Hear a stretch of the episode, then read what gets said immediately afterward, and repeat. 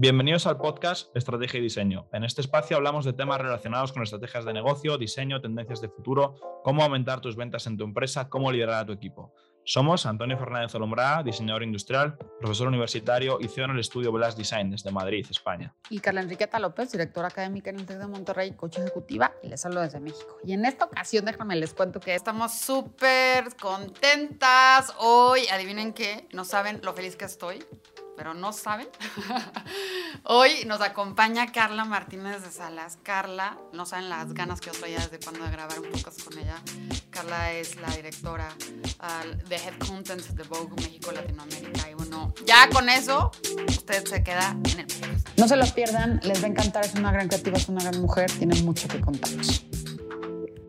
Bienvenidos, bienvenidos todos al podcast. Estamos súper contentas hoy. Adivinen qué, no saben lo feliz que estoy, pero no saben. hoy nos acompaña Carla Martínez de Salas. Carla, no saben las ganas que yo traía desde cuando de grabar un podcast con ella. Carla es la directora de Head Content de Vogue México Latinoamérica. Y bueno, ya con eso usted se queda en el podcast.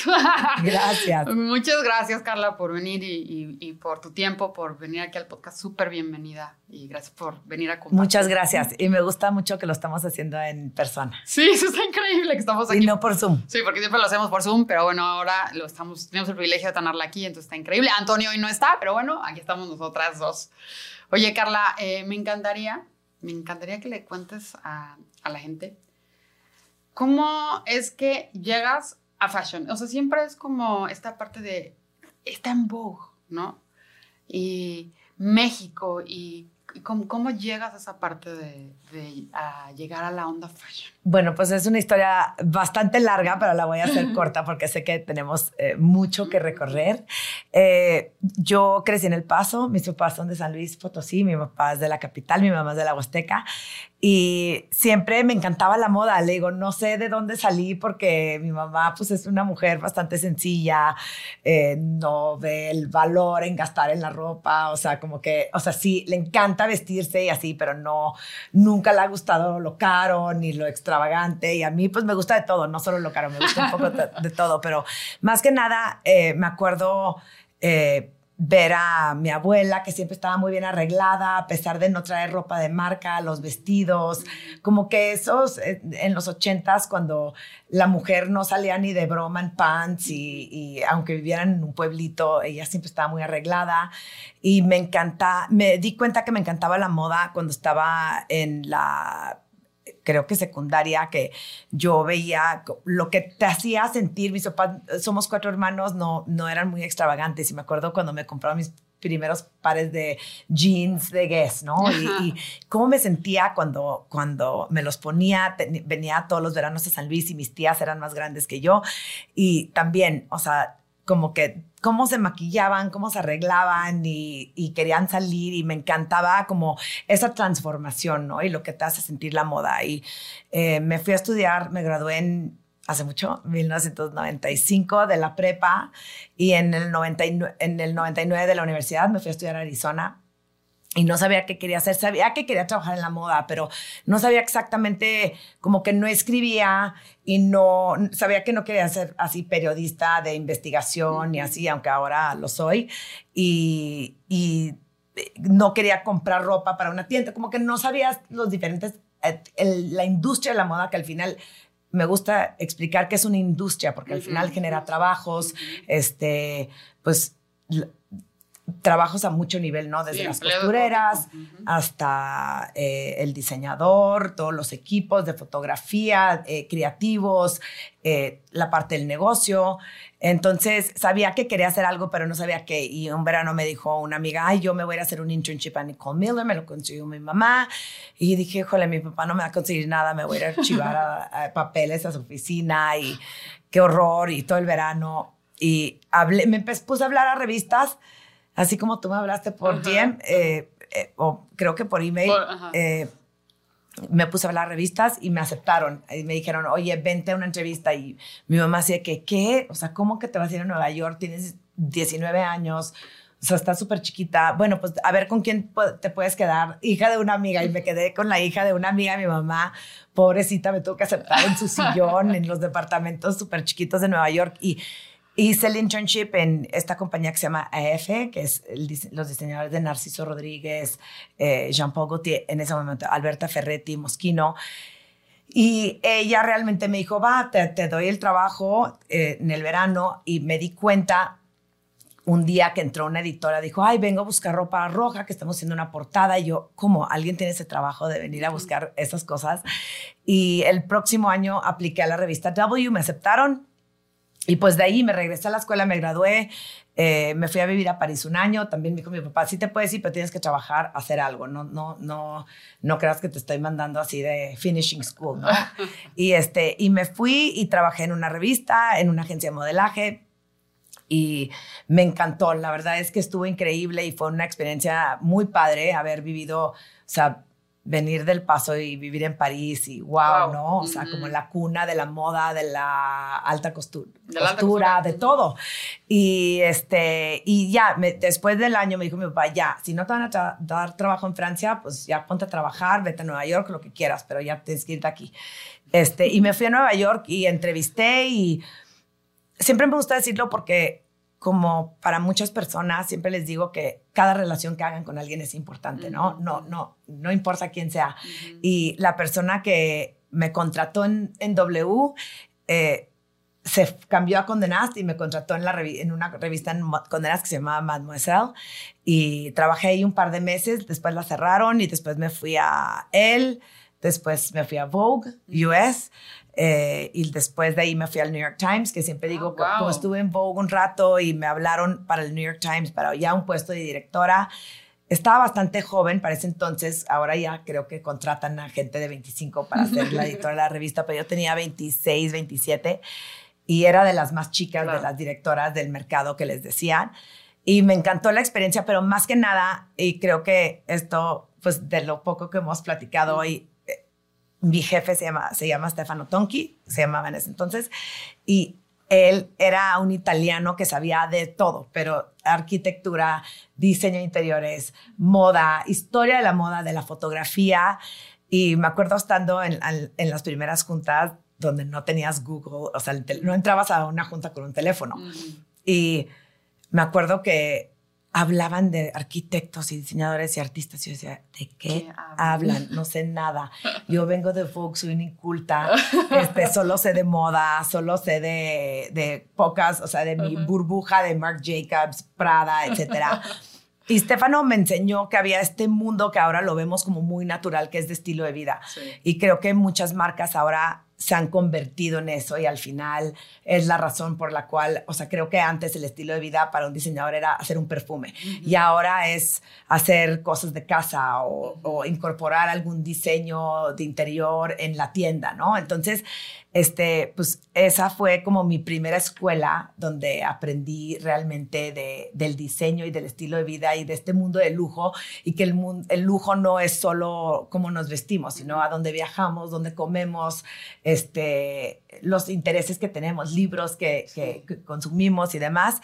Y me encantó mucho estar ahí, estuve ahí cinco años y luego me fui a Interview a una revista de Andy Warhol, del artista, que fue también muy interesante porque era como él fue el primero que tocó este pulso de la cultura pop y de, de la celebridad y la moda y cómo mezclarlo.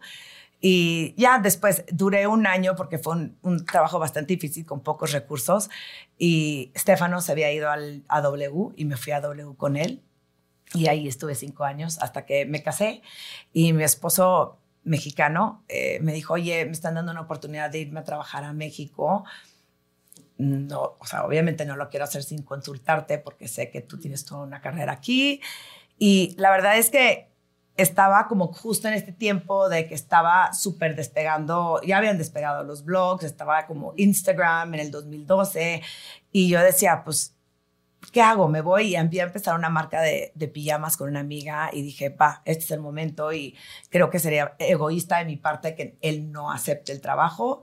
Y ya, en 2015 nos venimos a México, hice un par de proyectos de freelance y después de eso me, me incorporé a Vogue en el 2016, el primero de mayo. Me hablaron en 2015, no tenía idea para qué me estaban entrevistando.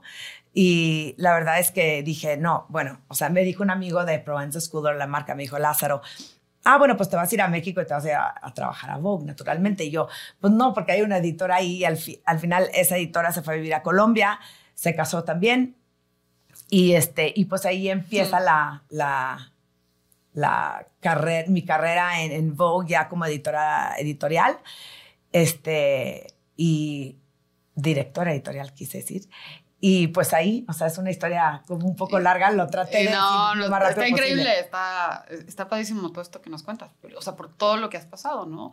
No, eh, no, no es de ayer a hoy, entonces traes una trayectoria gigante desde, desde que empezaste, y aparte, increíble que ahí, dándole, dándole, buscando, sí, sí, ¿no? Sí, y padrísimo a la mano también de tu papá decirte, a ver, no ya, ahora, a ver, ahora trabájale. sí, sí, sí, como que al final creo que mi papá era doctor y como te decía, sí, obviamente tuve un gran privilegio en que tuve papás que me apoyaran y que me podían decir, oye, vete a vivir a Nueva York, te puedo dar eh, cierta cantidad de dinero al mes, pero lo resto eres, es tú, ¿no?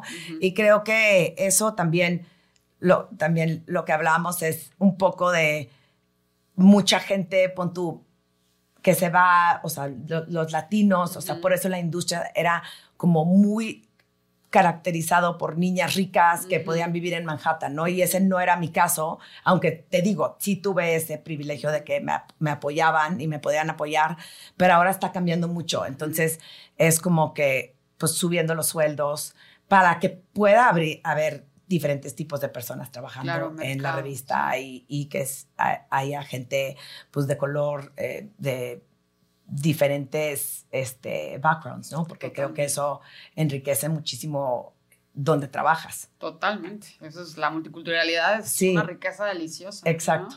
Oye, y fíjate, justo hablando de esto, yo te decía hace rato, es que yo vi claramente cuando tú entras a Vogue, o sea, tiene un... Vogue México tiene un giro 180 grados con tu dirección.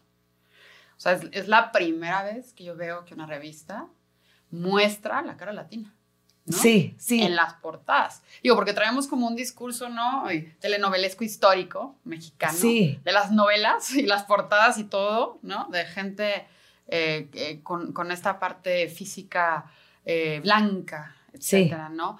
Y entonces llegas y a Vogue y, y se empieza a ver el cambio el cambio, no solamente de la cara latina, sino el discurso. E inclusive yo lo vi así palpablemente en la parte de, integrar a, la estética mexicana. Sí. Y, hablo de la estética mexicana, no del físico, sino de la creación de estética mexicana. Y eso está increíble. ¿Cómo, es que diste ese giro? Está padre. ¿Sabes qué? Que yo sentía que pues muchas veces hasta mismo eh, gente de tu familia, ¿no? Me acuerdo haber ido a la Huasteca de chiquita y decían, ay, nació no sé quién, tiene los ojos azules. Y así como que, ah, o sea, como ese bias, como les, dices unconscious bias, que, que como que escuchas estas frases donde te dicen, oh, es horrible de mejorar la raza. Y Ay, como, es horrible. Y dices, ¿cómo puede ser que, que desde nuestras como desde que la gente que te rodea se está hablando así, entonces, ¿qué te esperas de los medios, de la tele? Y toda la vida era un poco de esta ser güera o ser de ojo azul o de tez más blanca era como mejor. Y pues la verdad es que a mí, pues siempre me molestaba mucho porque yo, o sea, aunque no puedo decir que soy muy morena, o sea, sí soy mexicana, soy 50% indígena me hice la prueba de, ¿Ah, sí? Ah, sí. Este, y la verdad es que creo que había poca representación y me molestaba mucho eso porque yo decía, los extranjeros europeos vienen a México y ven algo totalmente diferente a lo que estamos reflejando en el mundo. Y, y justo Em, lo hablaba con un diseñador que se llama Raúl López y otro fotógrafo, Luis Alberto Rodríguez, esta semana en, República Dominicana. Y era así, como los medios que empujaban este tipo de rostro desde las telenovelas que fueron por toda Latinoamérica, ¿no? Las mexicanas. Entonces, pues tenemos esto en la mente y yo dije, no, es que aquí hay belleza que no estamos viendo y que no estamos representando. Y hasta me acuerdo cuando ir a un desfile y ver a una modelo afrodominicana que se llama Lineisi Montero y dije, pero esta niña está hermosa, o sea, Ujú. ¿y por qué no la han sacado en ninguna revista latina? Y, y me pasaba mucho de que yo decía, ok, quiero a, no sé, te voy a dar un ejemplo, a Bella Hadid y me dicen, híjole, es que Bella no puede, pero te voy a dar a esta. Y no podía porque no me la querían dar para el territorio mexicano todavía. Entonces me ofrecían a alguien más que tenía 20 millones de followers y era una tipo europea, guapísima, una americana, pero sentía que ellos sacaban de mí lo que querían, una portada, pero yo no estaba sacando nada de ellos. Yo no, yo no le estaba dando a mi lector algo que no estaba viendo en revistas y al final todos estamos viendo todos nuestros celulares. Puedes ver lo que está haciendo US, puedes ver lo que está haciendo Japón. Y para mí fue importante decir, ok, hay modelos mexicanas, hay modelos latinas, hay actrices y gente en la música que no estamos representando.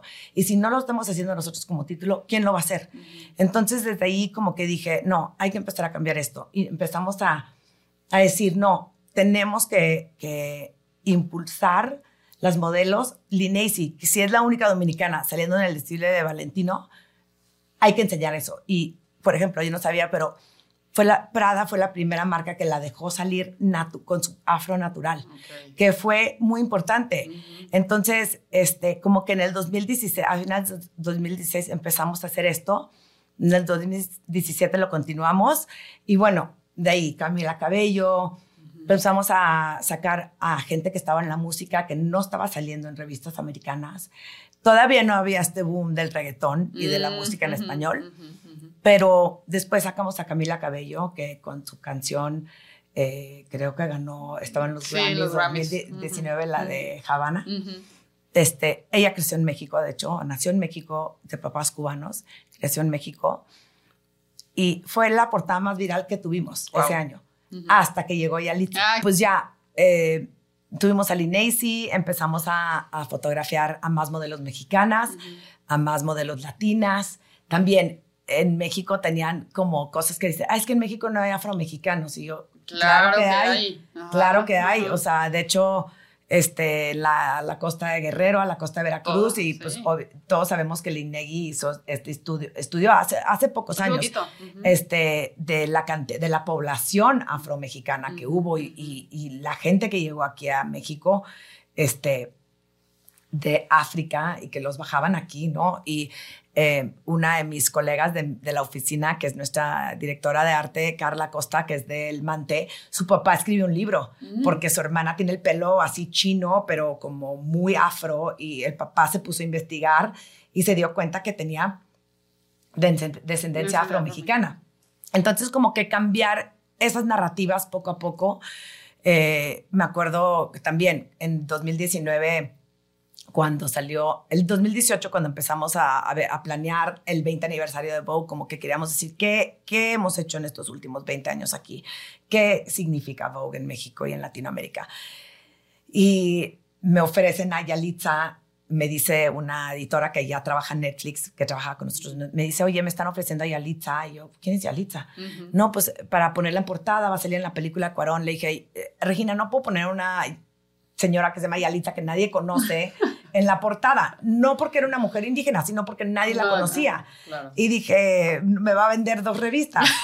este, y vi la película y pues me impactó, ¿no? Y creo que fue también estereotípico de lo que veíamos, pero al final él está contando como algo, Su historia. su historia.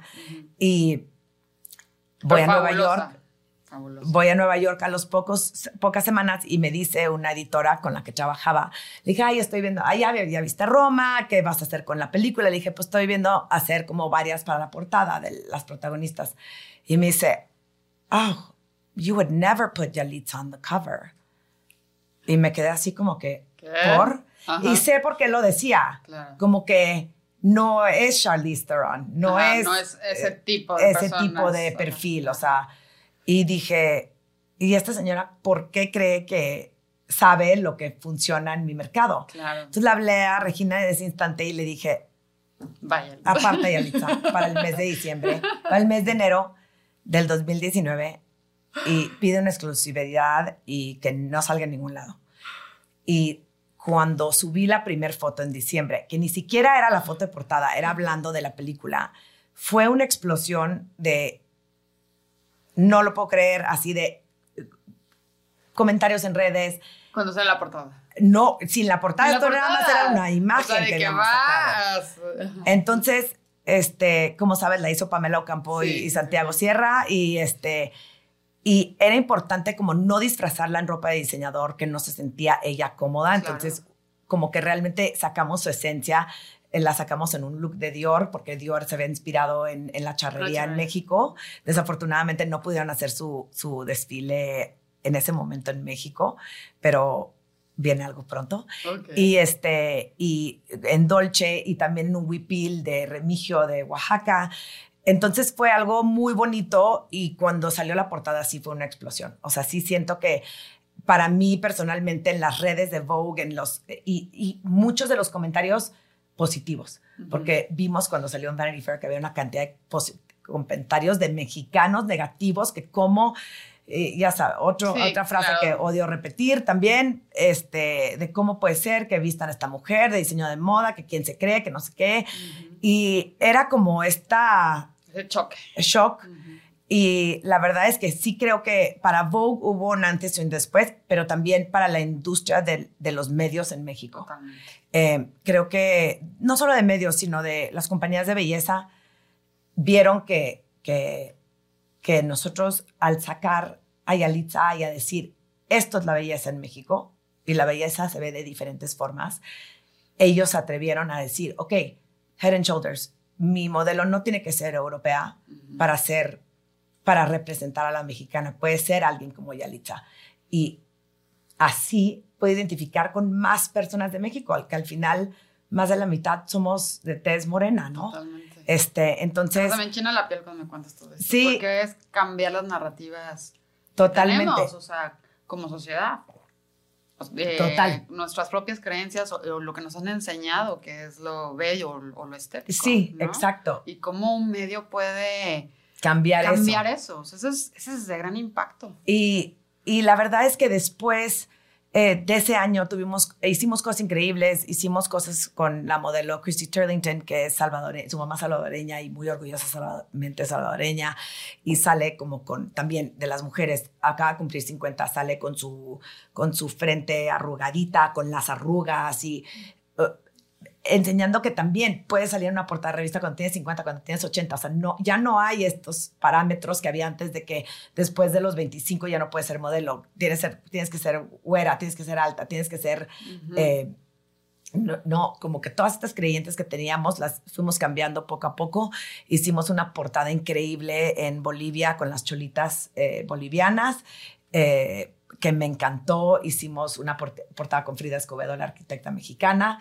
Eh, que, Una portada con cocineras. Sí, con cocineras, ¿no? con Esa Abigail me Mendoza. fascinó. que fue espectacular y, cada vez que me la o sea odio decir que me arrepiento de hacer algo porque no puedes ir no puedes ver para atrás pero sí me arrepiento que no la imprimimos Ya, sí, Eh, yo la vi digital. sí, fue en digital porque eh, nos cuesta cada vez que la imprimimos Claro. y en esa portada eh, salió María Lorena Ramírez, la, la corredora Rabaramuri, que la hicimos en Chihuahua. Entonces hubo como varios gatefolds y celebramos todo. O sea, cuando piensas en Latinoamérica, cuando piensas en Perú, piensas pues en las culturas indígenas, en la artesanía, en la comida, eh, en nuestras raíces ancestrales. Entonces como que siento que todas esas portadas que hicimos fueron increíbles porque contaban la historia de, de Latinoamérica. Totalmente. Qué emoción. A mí, a mí todo esto me, me emociona. O sea, el cómo podemos desenraizar cosas, ¿no? Y cómo Sí. podemos enseñarlas de otra manera y, y cómo podemos cambiar sistemas. O sea, que eso es importantísimo. ¿no? Sí, Y sí, claramente yo vi como después de que lanzan la portada y justo cuando vino Pame nos contaba, pues este, este cambio, o sea, en, en la apertura de los medios, pero también lo que tú dices, ¿no? Fue impresionante también cómo sa- salió el propio racismo mexicano y cómo nosotros también nos, nos, nos enfrentamos hacia eso, ¿no? sí, Y fue un, fue un boom así, ¿no? Sí. O sea, aquí está, o sea, esto es lo que es, ¿no? exacto. Y, y, y qué bonito. Sí, a mí me encantó y, y no es decir que no sacamos a Bella o a Gigi o a otros modelos y a...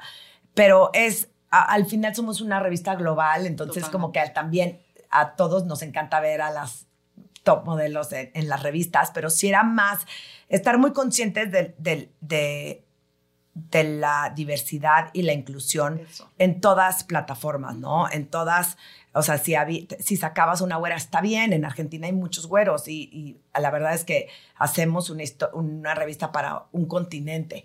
Entonces, pero también balancearlo con, ok, vamos a sacar una, otra, otro tipo de modelo, o sea, enseñar realmente todo, toda esa belleza. Y, me acuerdo cuando pasó lo de Black Lives Matter en, en Estados Unidos, que ellos, muchos de los medios de allá, sí llevaban mucho tiempo hablando de un cierto tipo de belleza como que dije, a ver, nosotros ya lo estamos haciendo, pero ¿cómo lo podemos mejorar? Y justo alguien me puso un, un ahora colaborador, me puso un estilista que se llama Roberto Johnson, me puso, yo soy afro-hondureño y siento que veo, sí, felicidades por Yalitza, felicidades por todo, todo lo que han hecho en la revista impresa, amigo, pero en, en, digital siento que en muchos de los artículos todavía las siento con la güera, con, con alguien que no nos representa. Y tenía razón. Y era como tomar esos comentarios y decir, ok, le escribí inmediatamente porque no me lo dijo de mala manera, me lo dijo y le dije, oye, abramos un diálogo, ¿qué hacemos? ¿Qué, qué opinas? ¿Cómo? No, pues esto. Y muchas de los bancos de imágenes no tenían diferentes tipos de, de, mujeres, o sea... no había diversidad. No había diversidad en esos bancos de imagen. Que si buscabas una, hablando de, no sé, te voy a hablar de las pecas, o sea, salía una modelo güera con pecas y pues... listo. Listo, ¿no? Entonces, era también hablar con los bancos de imagen y decir, a ver, no me estás ofreciendo lo que yo necesito porque estás, lo estás haciendo para un segmento del, del, del, mundo y eso no está incluyendo Latinoamérica. Entonces, estar muy conscientes de esto también en nuestra vida, en nuestras oficinas, en lo laboral, eh, pues tener a gente diversa, tener a gente que no estudiaron en tu misma escuela, que no tienen el mismo, que no, no han hecho lo mismo que tú y que vienen de diferentes eh, lugares, pues, Oaxaca, eh, te digo, tengo a mi directora del Mante, eh, o sea, increíble, que está, que es importante, porque cuando hablas de la diversidad e inclusión, no solo es lo que vemos en medios, sino lo que vemos también en nuestro entorno, totalmente. ¿no? No, totalmente. Y digo, finalmente mandamos mensajes todo el tiempo, ¿no? O sea, de con quién estamos, cómo nos rodeamos quién está en nuestro equipo, qué, qué discursos hay alrededor de eso. Y podemos tener un discurso, pero si en la práctica no está, pues ese discurso se cae. Sí. ¿no? Entonces esta parte de, de diversidad es, es definitiva.